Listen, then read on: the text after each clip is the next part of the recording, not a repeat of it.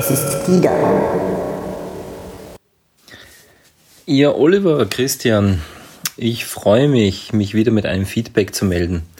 War jetzt eine lange Zeit, äh, hat ein bisschen dauert. Ähm, ja, viel zum Tun gehabt, ihr kennt es ja. Aber jetzt habe ich mir die Zeit genommen und habe mir die sehr lange, aber sehr kurzweilige Christoph und Lollo Folge angehört. Und ich nehme es vorweg, ich war begeistert. Ich war wirklich schwer, schwer beeindruckt. Gute Sache. Ja, vorab, äh, Ole, möchte ich mich bedanken für die Geburtstagsgrüße. Ähm, ich glaube, das ist das erste Mal, dass der äh, Glückwunsch einen Monat später kommt und der Dank äh, für die Glückwünsche nur mal mehr als einen Monat später. Ich glaube, da haben wir eine Premiere geschafft, Oliver. Ja, nun zum Inhalt von eurem Podcast. Ähm, also Oli, dass du mit so einer Katerstimmung angefangen hast und das so durchzogen hast, ähm, muss ich sagen, beeindruckend. Ich habe mir wirklich gedacht, äh, du wirst eigentlich, du wartest nur darauf, dass der Podcast vorbei ist, damit du dich schlafen legen kannst. Äh, man merkt jetzt aber wirklich eine gewisse Routine und Professionalität stellt sich bei dich ein. Du schaffst das sogar im, im Hangover so einen Podcast aufzunehmen. Und ähm, ich sage mal, deine Art, äh, die Dinge vorzutragen und äh, zu präsentieren in dieser gedämpften Art und Weise, hat mich fast ein bisschen an die Interpretation so mancher Liedtexte vom Christoph erinnert, was jetzt zu deinen Helden sehr gut dazu passt hat. Wayne, du warst unglaublich in dem Podcast. Ich muss sagen, der Podcast, der kehrt dir. Du bist wahnsinnig mitgegangen bei dem Thema, bei den Helden. Äh, es waren in alle seine Helden, aber es war deine Emotion. Das war ein unglaublicher Kontrast und großartig von euch beiden. Ja. Gut.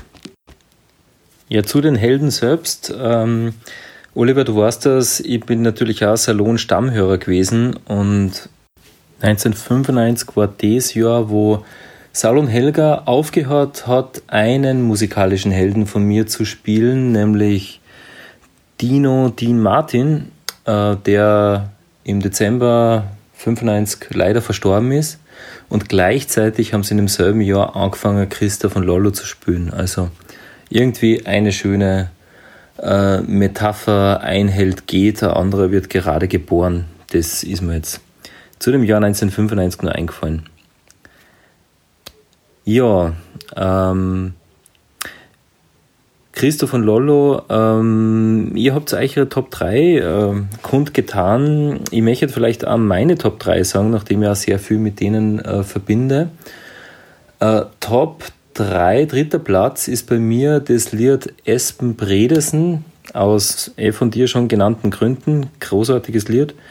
Nummer 2 ist bei mir der Karl-Heinz, aber lieber Olli, lieber Wayne, bitte horcht's euch an in der Version mit die drei Achtel in Ehren.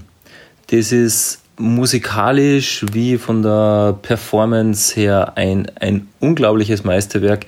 Bitte, bitte horcht euch das an. Karl-Heinz, Christoph und Lollo mit drei Achtel in Ehren. Ja, und meine absolute Nummer eins, die habe ich im Rockhaus in Salzburg gehört von den zwei. Äh, die gibt es ja nur als Live-Performance, leider auf keiner CD. Aber das ist die Coverversion von Christoph und Lollo von einem Eagles-Klassiker Desperado. Und das Lied heißt Des nicht Anu. Und das Lied das war für mich ein Erlebnis. Da bin ich im Publikum gestanden und habe hab ja fast geweint.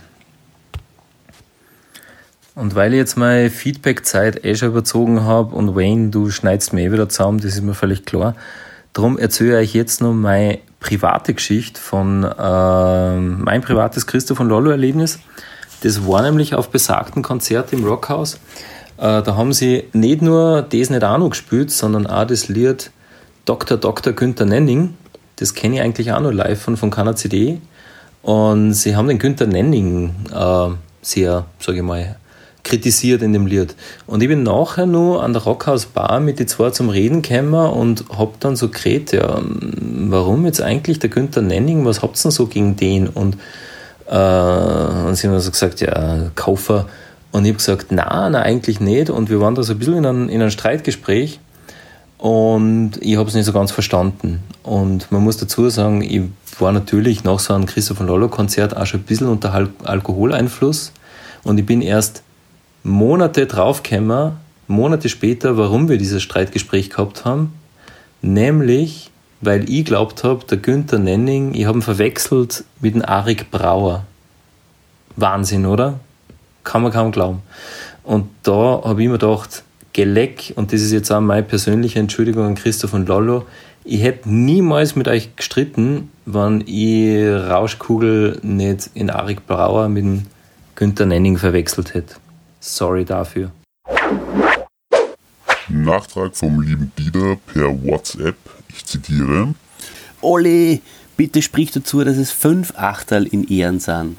Es wäre Katastrophe, wenn die Band aufgrund meines Fehlers einen Klick verlieren würde.